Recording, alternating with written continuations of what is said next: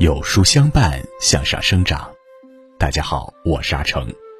今天让我们继续收听名著《三国演义》，拨开历史迷雾，细品真假三国。想起张飞，很多人都想到一张黑脸，一双铜铃一样的大眼睛，一副粗嗓门都说张飞是一介莽夫，脾气不好，有勇无谋。可历史上真正的张飞与我们印象中的张飞是完全不一样的，一起来听。如果您喜欢的话，不妨在文末右下角点个再看。在《三国演义》中，张飞被描写为身长八尺、豹头环眼、燕颌虎须、声若巨雷、势如奔马。这是什么形象呢？一个身高一八九的壮汉。长了一张阔脸，大眼睛圆瞪着，脖子粗，络腮胡，看着就凶。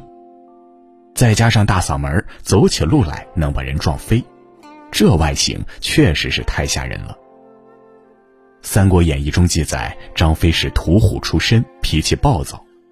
他酒醉失徐州，把刘备好不容易打下来的城池丢了。丢了城池不算，还把两位嫂夫人也丢在了城里。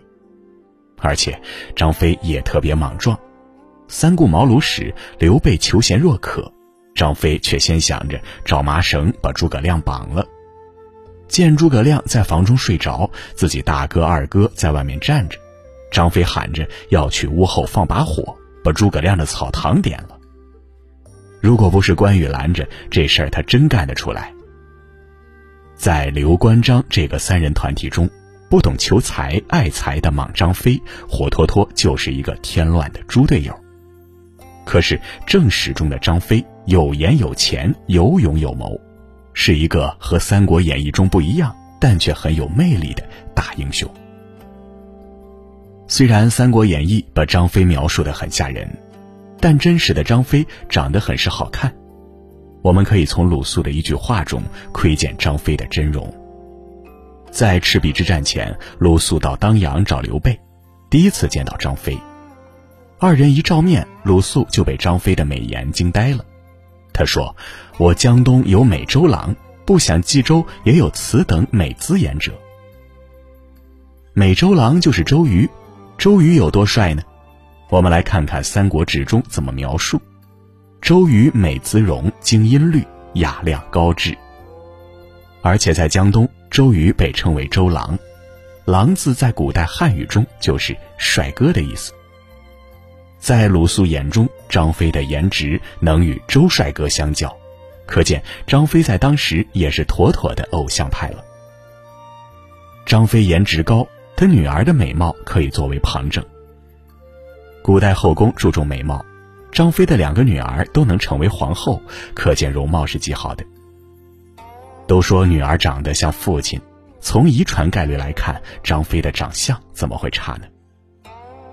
所以诸葛亮为刘禅选定张飞的女儿为后时，刘禅很高兴，表现的有点迫不及待，后主即纳之。二零零四年，四川曾出土过一个俊秀儒雅的张飞像，史料记载，这是唐代的工匠们为了纪念张飞特别雕刻的。这也足以证明张飞是个清秀美男子。那时候说人长了一张张飞脸，的确是夸人的。张飞不仅清秀，而且内秀，是个翩翩家公子。张飞是个世家子弟，自然有着世家子弟的小毛病。史料中记载，张飞不体恤士卒，残暴无恩，说白了就是脾气暴躁。脾气不好怎么办？画画、写字，让自己安静下来。张飞尤其喜欢画美女，笔笔勾描，考究的都是耐心。清代《历代画征录》记载，张飞涿州人，喜画美人。我们没见过张飞的美女图，但他的书法作品遗世的还真不少。明代曹学全在《蜀中名胜记》中就记载了一处，在巴蒙山下有块石头。刻有两行隶书大字：“汉将张飞率精卒万人大破贼首张合，立马乐石。”这行字说的是张飞以少胜多大败张合的事。当年张飞也够顽皮，打了胜仗还要留个纪念。张飞墓中的墓志铭也是他自己写的，文采好，字也漂亮，铁画银钩有沙场猛将的气势，笔力遒劲有文人傲骨的风采。张飞之勇绝不是匹夫之勇，演义中说张飞是一个屠户出身的粗人，但是正史可不是这么说的。张飞家的确有个屠宰场，可人家是祖业呀。养殖屠宰、销售一条龙的大买卖。那时候是乱世，多少人家吃不上饭。张飞家里有猪，就问家底厚不厚。除了猪，人家还有酒庄，还有桃园，就问雅不雅。在家享受高粱富贵，诗和远方不好吗？为什么张飞要跟着刘备打仗呢？因为张飞有眼界，乱世之下，富贵能多长久？张飞熟读兵法，胸有韬略。他看中刘备根正苗红，跟着刘备干，不仅能为后辈拼出一条出路，更能实现他们共同的理想：破贼安民，匡扶汉室。于是他叫一声哥哥，全心全意地跟随刘备打江山，敢散尽家财，将身家托付给一个没落皇叔，这是何等气魄！长坂坡一役，刘备吓得把老婆孩子都扔下跑了，张飞独自率领二十骑断后，他明面上怒目横矛，立马于桥上，大吼一声：“身是张翼德也，可来共决死。”然后让士兵拆桥，暗地里在马尾巴上扎上树枝，固步一阵，让曹操以为张飞身后有埋伏，生生不敢再追。张飞这一战与诸葛亮的空城计相比。也绝不逊色，可谓智勇双全。而且张飞军事谋略也很出色。严颜曾骂张飞无谋匹夫，结果还不是乖乖钻进张飞设好的局里。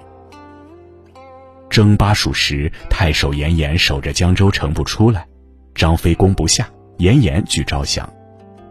张飞要抓住严颜，就不能硬打，于是他开始给严颜挖坑。他不再在城外叫阵，安静好几天，营造要领兵偷渡假象。严颜查探之后，骂道：“无谋匹夫。”严颜打算先劫了张飞的粮草，谁知他这一出城，就掉进了张飞的坑。张飞一招背后偷袭，杀得严颜措手不及，三拳两脚就把严颜捆了。为什么他不立马杀了严颜，趁胜攻城呢？这严颜还真杀不得，严颜是临江人，就是现在重庆的地界。俗话说“巴有将，蜀有相”，重庆人就是巴人。《华阳国志》中说，这地方的人只值上午，说白了，这严颜是硬骨头，城里的驻军也是硬骨头。严颜又是老将，颇有声望，打急眼了，人家来个鱼死网破，可咋整？严颜被抓，大吼：“我周旦有断头将军，吾有降将军也。”看着气势不输人，但是骨头硬不硬，得试过再说。张飞先试他一试，直着脖子喊着把严颜砍了。谁知严颜还真不怕死，啄头便啄头，何为怒也？张飞一看硬骨头，他马上笑脸相迎，亲手给严颜解绳子，扶人家坐下。一口一个老将军，一口一个真豪杰。张飞如此折节下士，代表的不是他自己，是刘备，是蜀国。严颜一见对方以义相视，自己如果不投桃报李，还怎么是人家称颂的真豪杰呢？于是严颜就这么降了。行军攻城，这般心细如发，面面俱到，你还会觉得张飞是个只知道诈唬的大老粗吗？赤胆忠心真豪气，丈八蛇矛摄人魂。也许莽张飞的形象早已深入人心，一个英俊又智勇双全的张飞，就在史书工笔的涂抹下变换了形象。可是这并不重要，因为无论演绎也好，正史也罢，浪花淘尽后被世代传颂的张飞，就是真正的大英雄。